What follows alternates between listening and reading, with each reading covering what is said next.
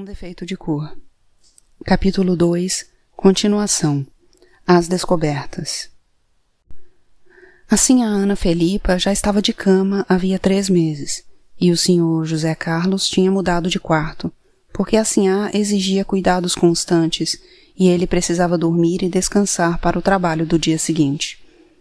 Além das dores, ela ainda sentia o pavor de perder novamente a criança que esperava, e mantinha a Antônia e a Firmina dia e noite ao pé da cama.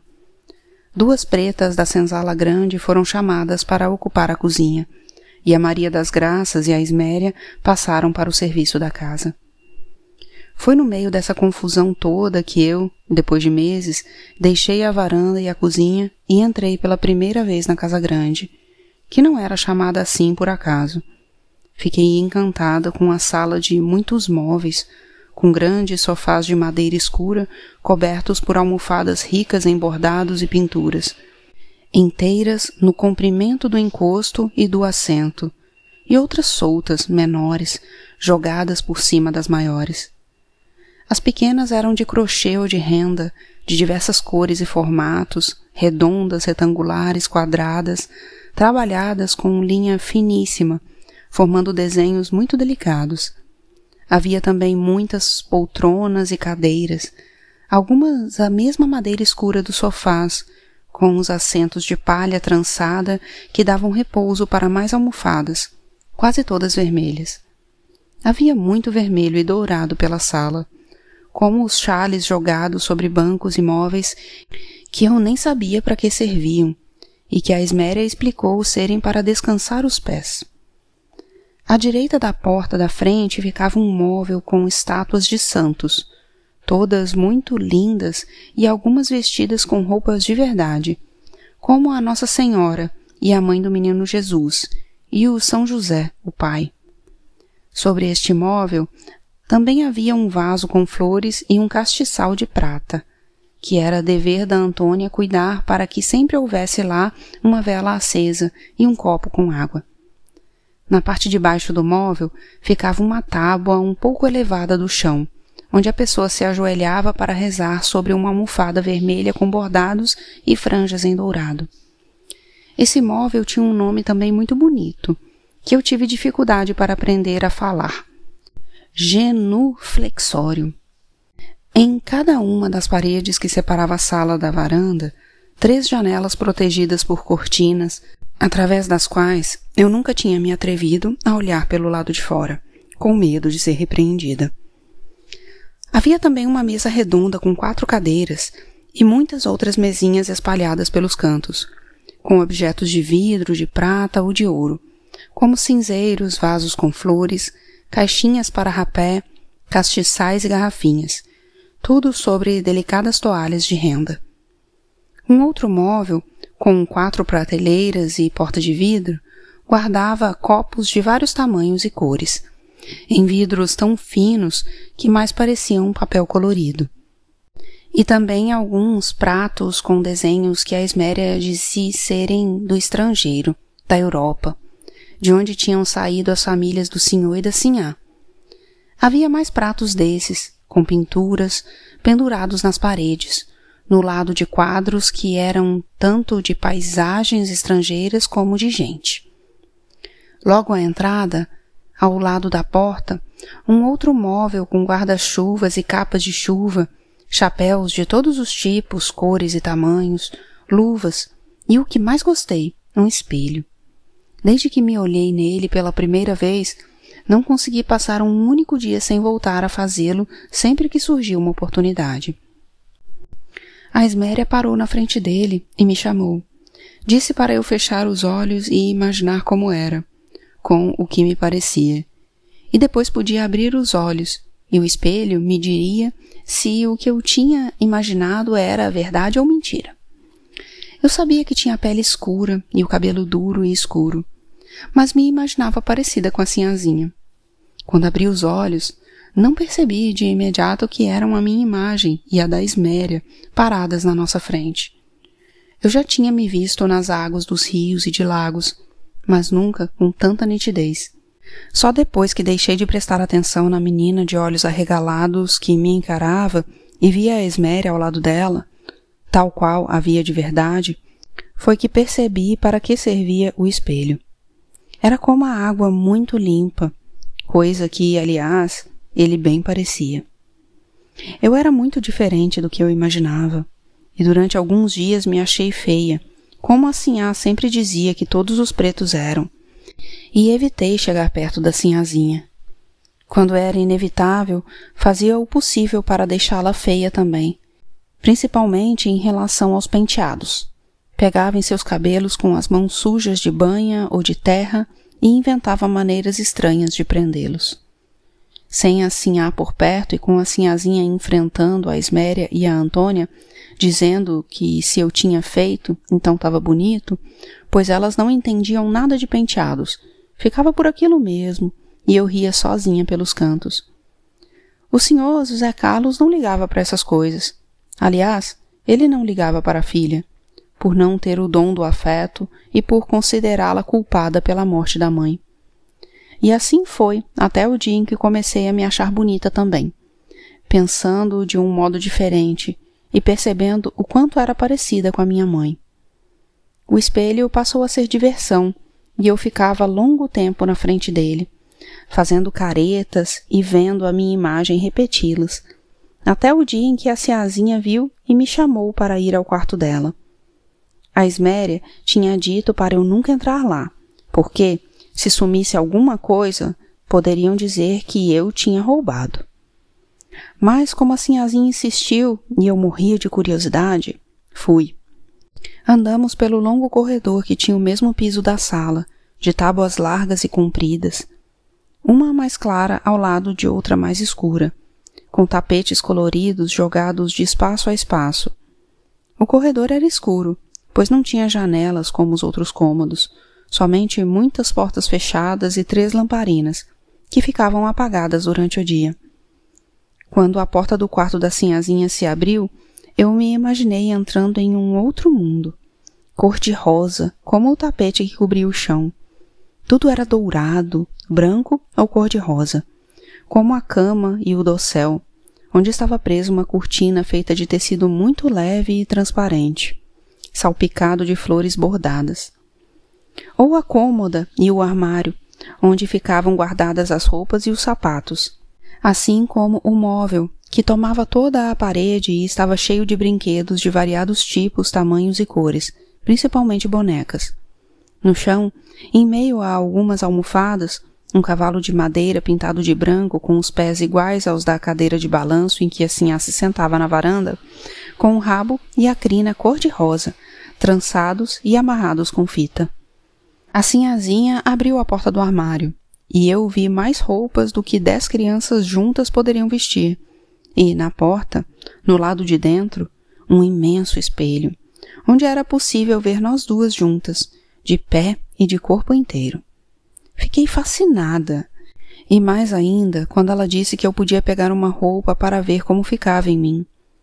Ela era maior do que eu, mas, mesmo assim, escolhi um vestido longo, do mesmo tecido da cortina que rodeava a cama, com diversas camadas de saias rodadas, sendo que a de cima ficava bordada com minúsculas borboletas coloridas. Ela também me emprestou pares de luvas e sapatos que não couberam nos meus pés, mas fiz questão de ficar equilibrada em cima deles, com os dedos enfiados o máximo que eu podia aguentar. A sinhazinha buscou na sala uma sombrinha cor-de-rosa, que combinava com todo o resto e completava o meu fascínio. Olhando no espelho, eu me achei linda, a menina mais linda do mundo. Prometi que um dia seria forra e teria, além de roupas iguais às das pretas do mercado, muitas outras iguais às da Sinhazinha. Ela também deve ter me achado bonita e ficado com ciúme, pois logo deu a brincadeira por terminada e pediu que eu tirasse tudo antes que estragasse, ou antes que a Sinhá Ana Filipa aparecesse e brigasse com nós duas. Mas a Sinhá não ia aparecer. Ela não se levantava da cama para ver se conseguia segurar a criança que estava esperando, deixando a Sinhazinha Maria Clara inteiramente aos cuidados da Esméria e era bem possível que a Sinhá não aparecesse nem se estivesse boa, pois comentavam que depois que ela se casou com o senhor José Carlos, meses depois da morte da Sinhá Angélica, quando deveria ser uma mãe substituta para a Sinhazinha, nunca cuidou da menina. Diziam que até a maltratava e depois se tornou indiferente, como era naquela época. A indiferença ainda era acrescida de rancor, porque a sinhazinha Maria Clara era a lembrança de que ela não conseguia dar filhos ao senhor José Carlos. Ao contrário da finada sinhá Angélica e de algumas pretas, como diziam ser o caso da mãe do Tico e do Hilário. Brincadeiras Sem a presença da sinhá Ana Filipa, o ambiente na casa era muito melhor mesmo com a Esméria nervosa com tanto trabalho, e com o Sebastião mantendo a ordem e mandando todo mundo como se fosse branco.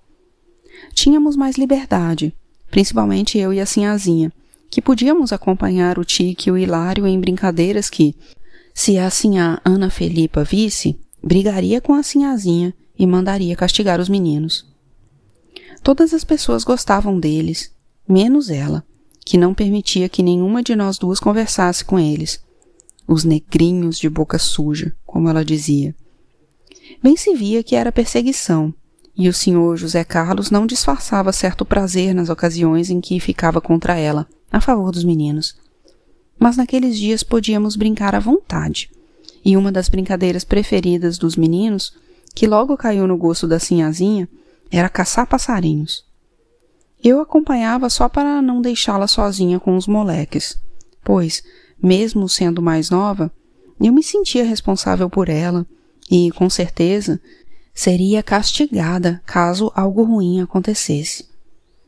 Eu tentava ficar de longe, sem olhar, mas, mesmo não olhando, sabia exatamente quando eles matavam algum passarinho, pelo piado triste ou pela falta do piado. Era como se eu sentisse a dor e o desespero deles, como se parte de mim também sofresse com eles. De início, a sinhazinha soltava algumas palavras de pena, mas logo se acostumou a passar a gostar da ideia, pedindo aos meninos que segurassem as aves aprisionadas entre as mãos para que ela as acertasse com uma pedrada, sem risco de errar, a poucos metros de distância. Os meninos eram certeiros com o botoque mesmo de longe, e ficavam orgulhosos quando conseguiam atingir os bichinhos bem entre os olhos. Se não morriam na hora, ficavam tontos e não conseguiam voar, sendo presa fácil para a sinhazinha. Eu me sentia muito mal com tudo aquilo e falava com ela, que nem ligava. As fugidas para as matas, atrás dos meninos e dos bodoques ou arapucas, eram seu passatempo preferido, substituindo até as bonecas. Chegou a me dar duas de presente, que a Esméria não me deixou levar para a senzala enquanto a senhora Filipa não autorizasse, com medo de que eu fosse castigada. A Esméria me contou sobre alguns castigos a que pretos eram submetidos. Raramente os da senzala pequena, que, pelo bom tratamento recebido, acabavam se comportando melhor embora precisassem ter muita paciência para não aceitar provocações dos outros, que estavam sempre tentando criar confusão para que um escravo de casa fosse mandado para a pesca ou para a roça, dando oportunidade para que alguém da senzala grande ocupasse o seu lugar.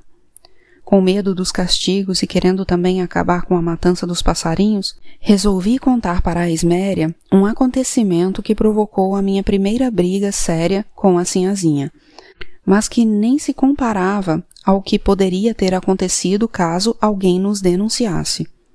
Certo dia, na mata, o Tico perguntou se queríamos vê-lo fazendo xixi, e já foi logo desamarrando o cordão e abaixando a calça. Eu já tinha visto muitos membros, mas a sinhazinha não, e começou a rir, achando aquilo muito engraçado, os meninos disseram que os membros também eram chamados de passarinhos e que, ao invés de beberem água, como os de verdade, cuspiam água.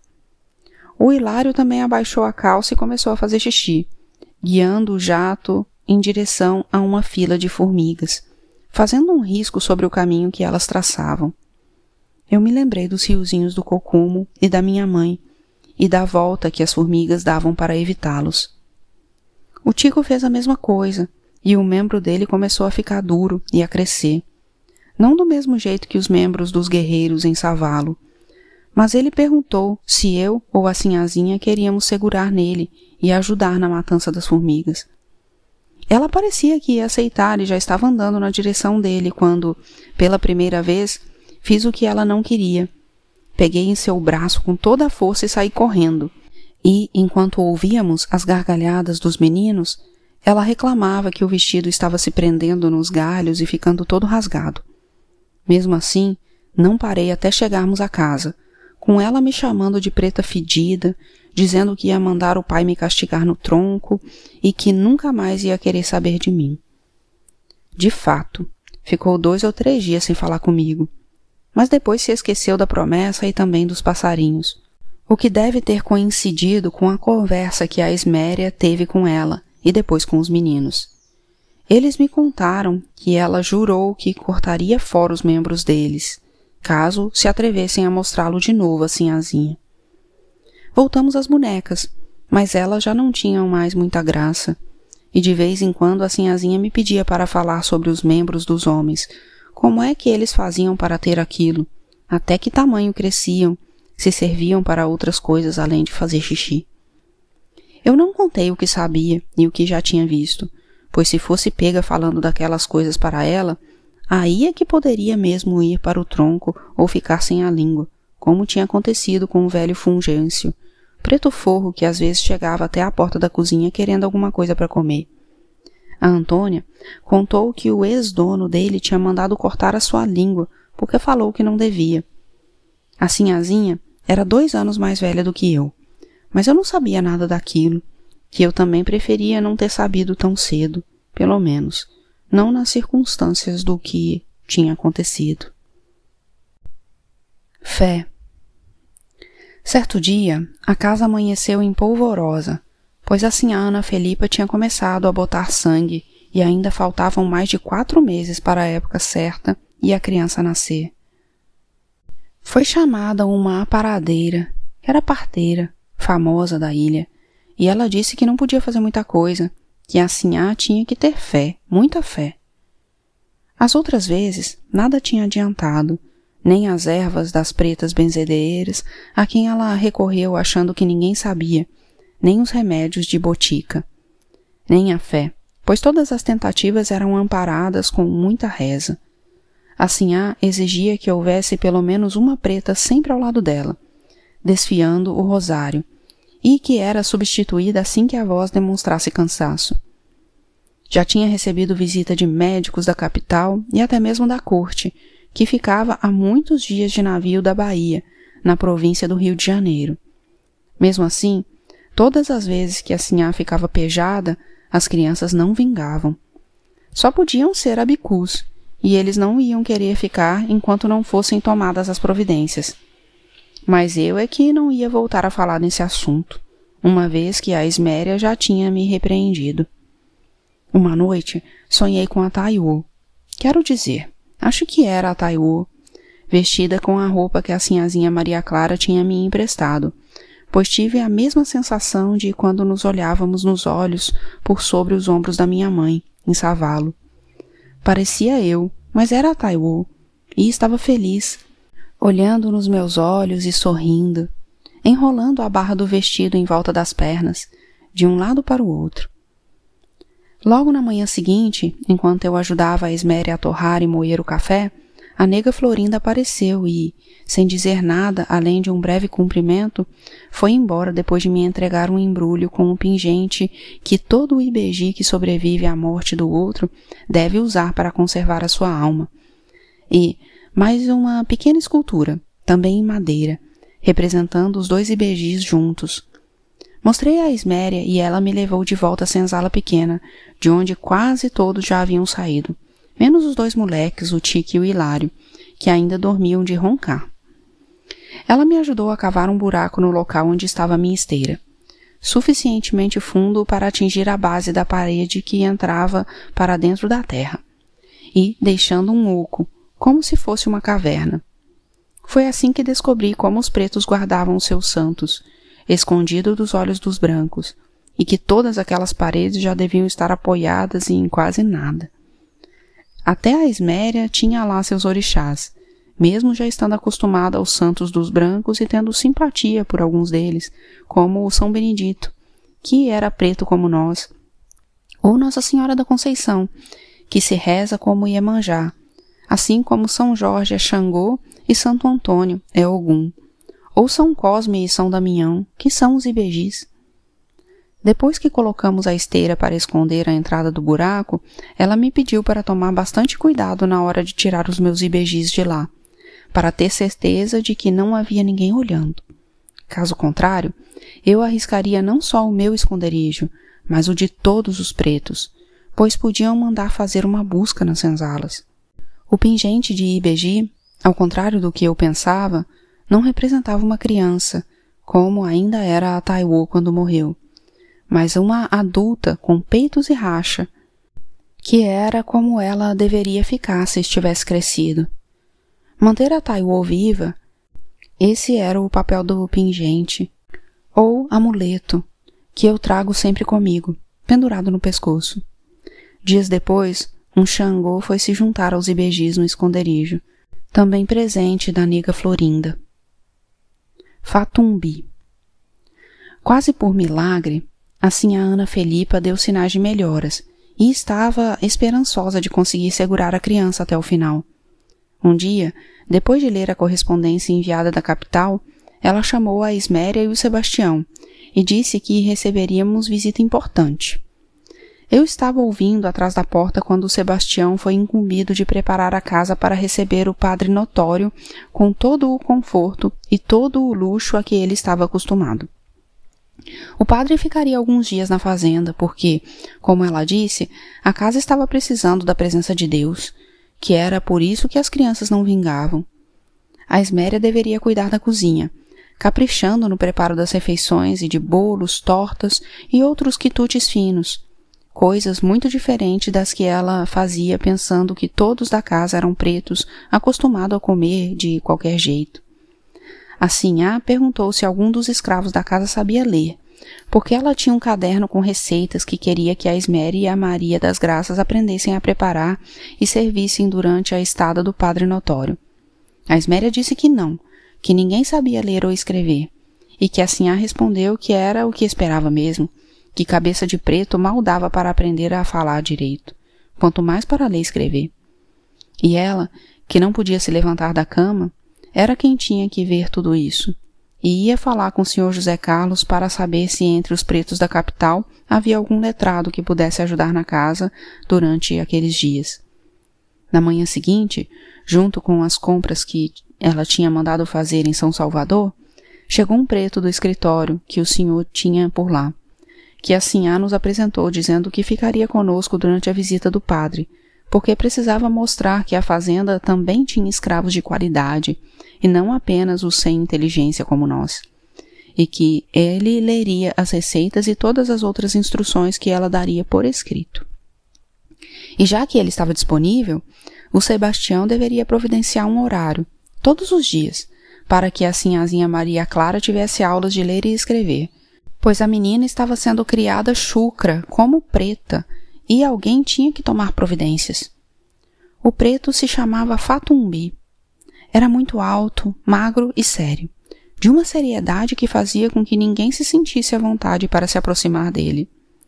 No dia seguinte à sua chegada, começaram as aulas para que a sinhazinha Maria Clara aprendesse pelo menos as letras e os números nos livros e cadernos que foram buscados às pressas na capital. Compraram também tinta, pena e outros apetrechos para a sinhazinha, e um quadro negro, onde o Fatumbi ia escrevendo o que ela precisava copiar. As aulas eram dadas na biblioteca, que ficava atrás de uma das portas do imenso corredor, uma que eu nunca tinha visto antes aberta. Fiquei feliz por poder assistir às aulas na qualidade de acompanhante da sinhazinha e tratei de aproveitar muito bem a oportunidade. Ela nunca estava muito interessada, e o Fatumbi tinha que chamar a atenção dela diversas vezes, como se ele fosse branco e ela fosse preta, motivo que me fez brigar com ele, pois eu achava que ninguém podia falar daquele jeito com a nossa sinhazinha. Mas depois entendi que ele tinha razão, que se ela não quisesse aprender por bem, que fosse por mal. Acho que foi por isso que comecei a admirá-lo, o primeiro preto que vi tratando o branco como um igual. Enquanto a sinhazinha Maria Clara copiava as letras e os números que o Fatumbi desenhava no quadro negro, eu fazia a mesma coisa com o dedo, usando o chão como caderno. Eu também repetia cada letra que ele falava em voz alta, junto com a sinhazinha, sentindo os sons delas se unirem para formar as palavras. Ele logo percebeu o meu interesse e achei que fosse ficar bravo, mas não. Até quase sorriu e passou a olhar mais vezes para mim, como se eu fosse aluna da mesma importância que a sinhazinha. Comecei a aprender mais rapidamente que ela, que muitas vezes errava coisas que eu já sabia.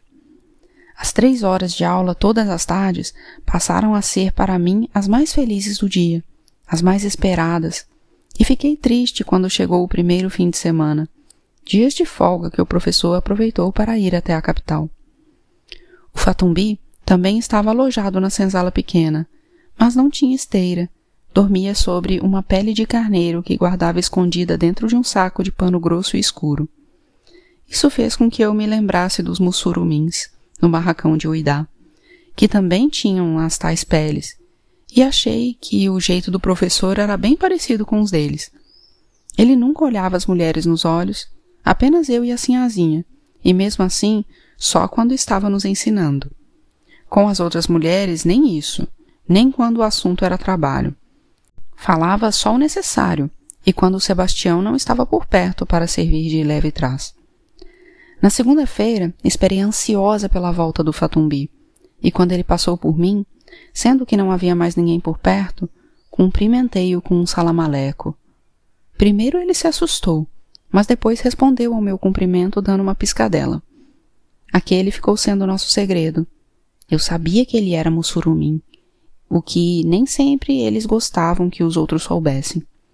Depois da minha descoberta, que eu achava ser só a minha e sobre a qual não comentei com ninguém, achei que ele passou a me tratar melhor, dando um jeito de, à noite, deixar que eu estudasse em alguns livros da sinhazinha que ele levava para corrigir, arrumando também papel e pena para que eu pudesse copiar e fazer exercícios. A Esméria ficava brava.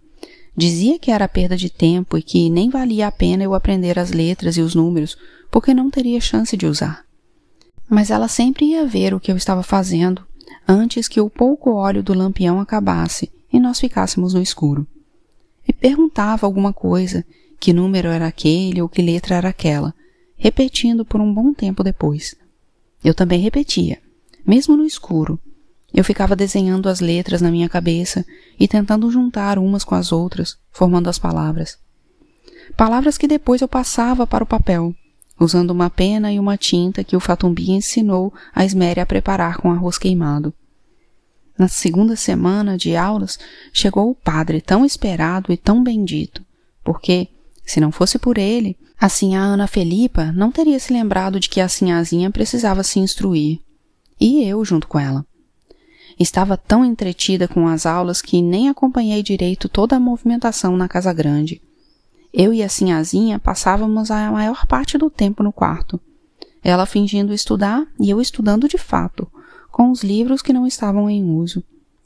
Um dia antes da chegada do Padre Notório, pedi ao Fatumbi que escrevesse para eu copiar o Pai Nosso e a Ave Maria, que achei muito mais fáceis de rezar depois de ler e entender. Mostrei para a Esméria, e ela disse que nunca poderia imaginar que ali, naquele monte de tracinhos que não diziam nada, pelo menos para ela, estavam orações tão bonitas. Eram mesmo orações bonitas, que mais tarde também aprendi em Yorubá, Evefon e, muitos anos depois, em inglês e francês.